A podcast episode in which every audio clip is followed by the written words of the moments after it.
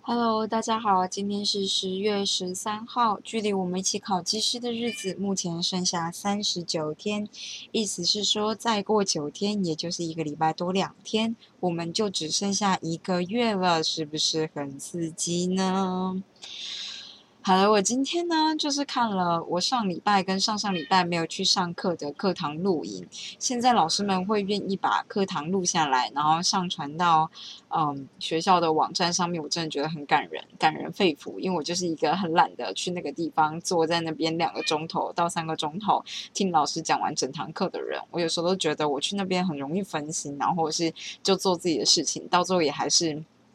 不专心，所以他如果用影片的方式，我就可以把它调成大概一点五倍，然后比较认真的把它一次听完，就觉得感觉效率比较高。那就是因为呢，其实已经有两个礼拜我都没有去上课了，所以我今天就在听，呃，放假前的那一次吧的的影片，这样，然后就发现老师说十月十四到十月，哎，这是几号？十五、十六、十六号有就是展览，叫我们一定要去南港展览馆看，这样，然后设为一次的作业。我心里想说，哎干啊，不就是明天啊，就是明天呢，靠腰，就是完全完全不知道这件事，然后同时也觉得自己运气很好，因为我就觉得，你看我要是比如说想说这个假日再来听，或是礼拜五再来听。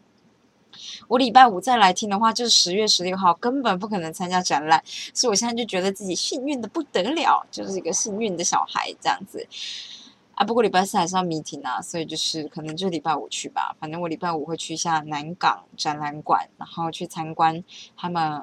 的风力发电的，应该说是能源、绿色能源的博览会。只是因为现在绿色能源就是很多，大部分都是就台湾现在是以风力发电为主嘛，所以就是有一些风电系列的东西这样。然后老师一直说，你就是去那边听听演讲啊，要是要个 PowerPoint 什么之类的，你期末报告就是有一半就可以这样写啊。想说，哦哦哦哦，是吗？是吗？好哦，好哦，这样不会跟大家都一模一样吗？好，不知道，但是就可以去试试看。而且我就觉得，天呐，只有我一个人哎，就是我一个人，好哦，怎么办？就是我一个人就自己去啊，每次都这样。为什么我所有的活动跟课程都是自己一个人的感觉？好，那就是这个样子。嗯，另外一件事呢，我就是前几天吧看到，我觉得有点好笑，我来看看能不能跟大家分享一下。总而言之呢，我时不时都会看一些 YouTuber 会推荐，就是这季的新番。然后我就听到了一个很有趣的一个设定，就是有一部漫画呢，就是外星人想要攻占地球，所以他们就运用他们自己的能力把呃地球人的性欲都拿走了。然后性欲拿走之后呢，地球人就不愿意生小孩了，所以他们打算让地球人就这样灭亡。然后那个 YouTuber 就讲了超好笑的话，他说：“这种事情怎么会需要外星人来做啊？你们是工作不够多，课业不够重，还是你房价不够高，还是你的游戏不好玩？怎么会就是这种就是幸运要被拿走这件事情是由外星来外星人来做？这样反正只要工作够多，课业够重，你哪有时间做这件事？然后就觉得太有道理了。我不知道为什么这个吐槽就是有点深深得我心这样。”反正就是一个这样子的故事，我只是觉得很有趣，跟大家分享一下。今天呢，我看到了一个大学的同学，他就说他从四年前开始慢慢减重，到现在也是减了二十几公斤。然后他就说：“你们不要把工作当借口，工作再忙，你都有办法让自己慢慢的瘦下来，变成良好的体态。”然后我就觉得太 励志了，不。我觉得我应该做到。要是我能好好的脱离学生这个身份的话，可是大家都会觉得学生这个身份你应该要很多时间可以做很多事情。但实际上不自律的人，还有喜欢拖延的人，像是我，或是不喜欢学生这个身份的人，像是我，或是不喜欢做研究的人，像是我，你就会很难，就是你有一种拖着拖着的感觉，所以你的生命就不够，生活不一定会很有效率啦。我只能这样讲。我觉得这样听起来有点惨烈，可是就是你也知道，就是有点像是工作，很多时候你不一定能做到你喜欢的工作，你还是可以把它做完，你只是不一定能够那么有效率的做完。那今天既然我的毕业这件事情也许有一个尽头，我我想我会努力的把它做完，这样。可是，在做完这件事之前的前提代价大概就是我会坐很久，坐在椅子上面坐很久，那就会变很胖啊，搞屁！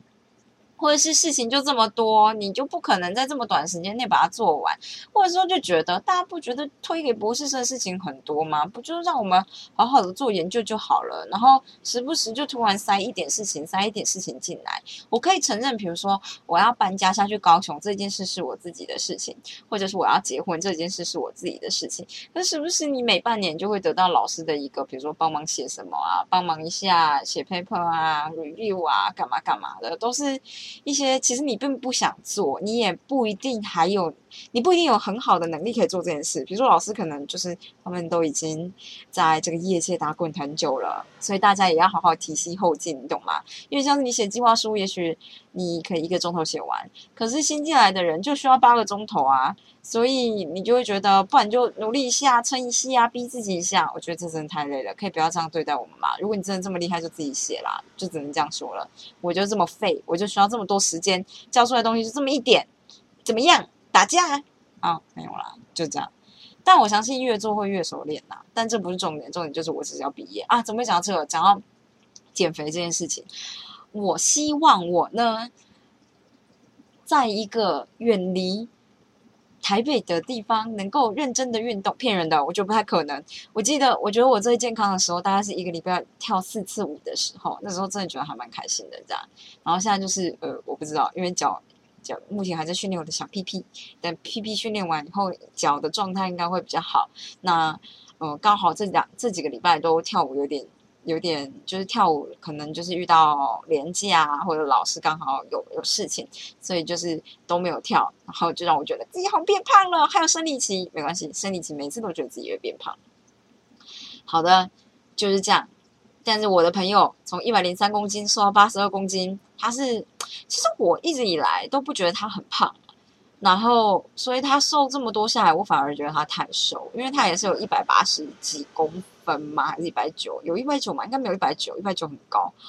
然后我就是现在觉得，我其实觉得他以前比较好看，因为其实我比较喜欢，呃，我不不太喜欢太瘦的男生啦。这样我觉得太瘦就是不知道为什么没有没有什么兴趣这样。但是不知道哎，你知道二十几公斤感觉就很棒。他就说早知道应该在以前就多拍些比较胖的照片，这样子就可以代言瘦身的产品，财富自由。然后就想说，哎。你看，我们就是随时拍照，随时露出小肚肚。我的跳舞好伙伴 Vicky 老师，他之前都会把跳舞的照片抓出来放大，然后跟你说：“你看看你这个肚子没有收，这个肚子这么大，你好好的把肚子收进去。”或者是你肚子变胖，他就会拿以前的照片跟你说：“你看你现在的肚子跟你以前的肚子之类的。”非常非常严格的一个朋友，就只能这么说。好。而且这个朋友说，就是 Po 文 FB 的朋友说，他就说他希望明年可以到七十八公斤啊！看着人生，别人的人生在进步，我到底在干嘛呢？我也不知道。不过，那反正，哎，就这样子。我我这礼拜好像会去上法文诶，我记得没有错的话，我这礼拜会去体验一下法文。觉得法文很神秘啊，很像粘在一起的棉花糖，我觉得啦。就是最近 Netflix 有一个影集叫做《Emily》吧，《Emily》在什么？艾米丽在巴黎，《Emily》在巴黎，反正就是一个美国女生到巴黎去。可是她就是因为那是她的老板，嗯，会讲法文，然后他就是要到巴黎跟巴黎的那边的时尚的产业做一个合作，这样。结果老板要去之前发现自己怀孕了，所以他就去不了，然后他就请 Emily 带。就是代替他去的，可是 Emily 她本身不会讲法文，所以她就在法国处处被刁难，因为大家就觉得你在讲什么听不懂，然后文化习惯也很不一样，然后她什么都不知道。我现在只看到第二集吧，好像就是这个样子。然后原本她在 LA 有个男朋友，也因为远距离的关系就被分手了。然后，然后老板就说，他老板就跟他视讯，就说：“天哪，你一个人在法国，然后你还没有男朋友，你不就是就在天堂了吗？”这样想说哦，这。哦，真的吗？这样子啊，好，哦对，但反正就是一些有，我觉得还蛮有趣的，因为他你就看他在学法文，然后我就觉得啊，不知道哎，在我要学法文的时候，看到这个影集的前面的部分，就觉得感觉很励志，就是这样子。那今天就是我们可以继续一下我们上一次，大家还记得我们的改变行为？诶，什么行为改变四法则？就是这个这个事情嘛，就是我们的提示、渴望、回应跟奖赏。想要建立好的行为，你就是把这四个加强一下。然后，如果想要毁掉一个，会是戒除一个坏习惯，你就把这四个的，嗯，这这个四个法则，想办法就是嗯，怎么说呢？藏起来吗？让你看不到，或是变成不好的这样。那我就要继续说啦，也就是说，嗯，如果你曾经纳闷为什么我不照自己说的去做呢？为什么我不减重？你看看，为什为什么我不减重？干你什么事？为什么要减重？我们要做的是增肌。好，没关系。对，那所以我们就可以得到，因为我们不是要减重，我们要增肌，是不是？好，或戒烟呢，或者是为了退休存钱呢，或开创那份副业？为什么我明明说某件事很重要，却似乎从来不为这件事播出时间呢？这些问题的答案都可以在四个法则中的某处寻得。建立良好习惯与破除坏习惯的关键，就是了解这些基本的法则，并学会依照自己的需求做修改。只要与人性常力相悖，任何目标都注定会失败。哎，说一下，我今天就是想说，不知道为什么我今天呃很很没有很没有兴致。哎，干，昨天是不是也这样说？那我今天真的很没有兴致，我就是说不上来的，不是很舒服。然后我就想了想，就想说，好，那今天如果下雨，那我既然这样，我就不要去图书馆了。我今天不要去念书，放过自己。这样，我还记得我。跟自己说，生理期这七天就是要任性一点，所以我就想说，那我也不能无所事事待在家里，一直看影集或干嘛，这样就是我最后罪恶感会直接把我淹没。然后就想说，那有什么事情是我要做还没有做？所以我那时候就打算今天一定要来听，呃，我没有去上的课。然后第二件事情就是我想说，干脆去配眼镜吧，因为配眼镜每一次，我记得验光一次整体的时间大概就是需要一个半钟头左右。然后那这样子的话，我不如今天就去配眼镜，反正反正就是总是要做，然后不要拖到最后一刻做，因为我要是比如说，嗯，拖到最后，哎呀，我的眼镜像脱模有点严重啦，所以我就是觉得有的时候你呃眼镜雾雾的情况之下看东西，你都会觉得很烦。我为此还买了一台。超音波洗眼镜的机器真是超干净的，我每次洗完都很快就就会觉得很开心、很干净，就是视野很清明这样。但是过了不久又觉得啊，就是不行这样，所以就是我今天就下定决心去配了眼镜，大概就是这个样子。我们就是照自己的需求做修改。哎，怎么会提到这个？就是这样子哦，反正我只是花了两个钟头左右，把我的镜片配出来了。跟大家说，大家应该很难想象，因为我就是度数大概是八九百度，然后闪光大概两百出过一点点这样。通常闪光两百二十五度以上，你就要定制镜片。所以像阿婷呢，就是偏向林医师呢，他本身就是一个一定得要定制镜片的人。那我的话，我就是有时候会记在中间，就是有时候我需要定制镜片，有时候不用，因为。呃，定制的话，当然就是照着你眼睛所有的曲率；不定制就是代表你有库存的镜片这样。但我自己个人还是都会希望是定制镜片，因为就是会符合你自己眼睛的状态。其实我也不太知道为什么有可能不符合你的眼睛的度数，或是你可能可以挑到底有没有要，比如说我今天假设是九百度，然后闪光两百。两百度这样好了。那如果我平常都在看电脑，所以代表我不会看很远很远的东西，我不需要看很细小的东西，那我就可以考虑把我的度数降低。但这跟库度库存镜片有什么关系呢？大概就是跟一般人，如果你只是单纯的近视，你可以买七十五度，然后这种东西库存里面本来就备好的。但是像我们这种要再加上闪光什么之类的，你就是需要定制的话，那就可能你就是要送到很远的地方去，然后两个礼拜以后回来这样。就是他会先帮你做完镜片，然后再帮你把镜片磨一磨，这样。但我猜这些镜片有可能是我不知道会不会是早就做好的呢？反正我的眼镜大概两个礼拜后会出现。那大家，我觉得我这次测光觉得最有趣的一件事情呢，虽然很多人可能就知本来就知道，就是你有惯用眼这件事情。那他怎么测惯用眼呢？他就是像我们以前测视力那样，他会在远方的墙壁上出现一个就是那种。A B C D 的一，然后倒过来叫你比上下左右嘛。然后你远端就是只有一个，然后他就拿一个圆圆的纸片，纸片中间挖一个洞，他叫你直接拿起来，就最快的速度看，让你的远方那个字对准中间那个孔，这样，然后他遮住你的右眼，同时轮流遮住你右眼跟左眼，你只有一眼看得到。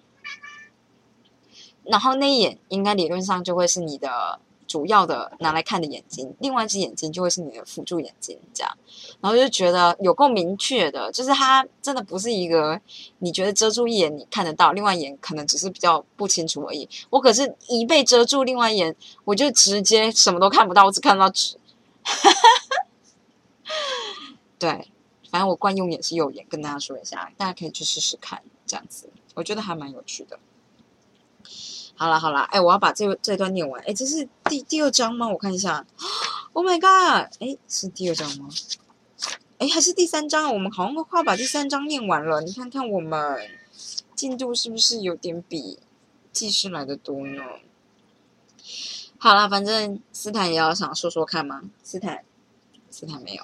好，他跟你说，习惯是由生活中的种种系统形塑而成的。在接下来几个章节里面呢，我们将会逐一的探讨这些法则，让你知道如何运用它们，创造一套让好习惯自然生成、坏习惯自然破灭的系统。所以呢，我们呢，它有一个本章总览，反正它每次都有啦。对，那跟大家你知道小小的 recap 一下。习惯呢，就是重复次数多到足以自动化的行为。习惯的终极目标就是用最少的能量与努力解决生活中的问题。所有的习惯都能够被分为包含提示、渴望、回应、奖赏等四个步骤的回馈回路。行为改变四法则是一组能帮助我们建立良好习惯的简单法则。第一点呢，就是让你的提示显而易见；第二，让你的习惯变得有吸引力；第三，让你的行动轻而易举就能达成。第四，让奖赏令人满足啊，大概就是这样子。哇哦，你看看我们，我们念完第三章嘞，所以明天就是可以进入第四章。第四章就是告诉你怎么让你的提示显而易见，就一直把它贴在墙壁上啊。我知道，我这是我最最简单的想法了。好的，我得要去陪猫了，大家明天再见。大家明天一定要念书，我也会念书，大家明天要加油。明天是。一个礼拜的中间点是一个比较容易觉得疲惫的时机，我相信每个人都是这个样子。我相信下雨天的感觉不一定很好，但我相信这个世界很美好。那就这样，拜拜。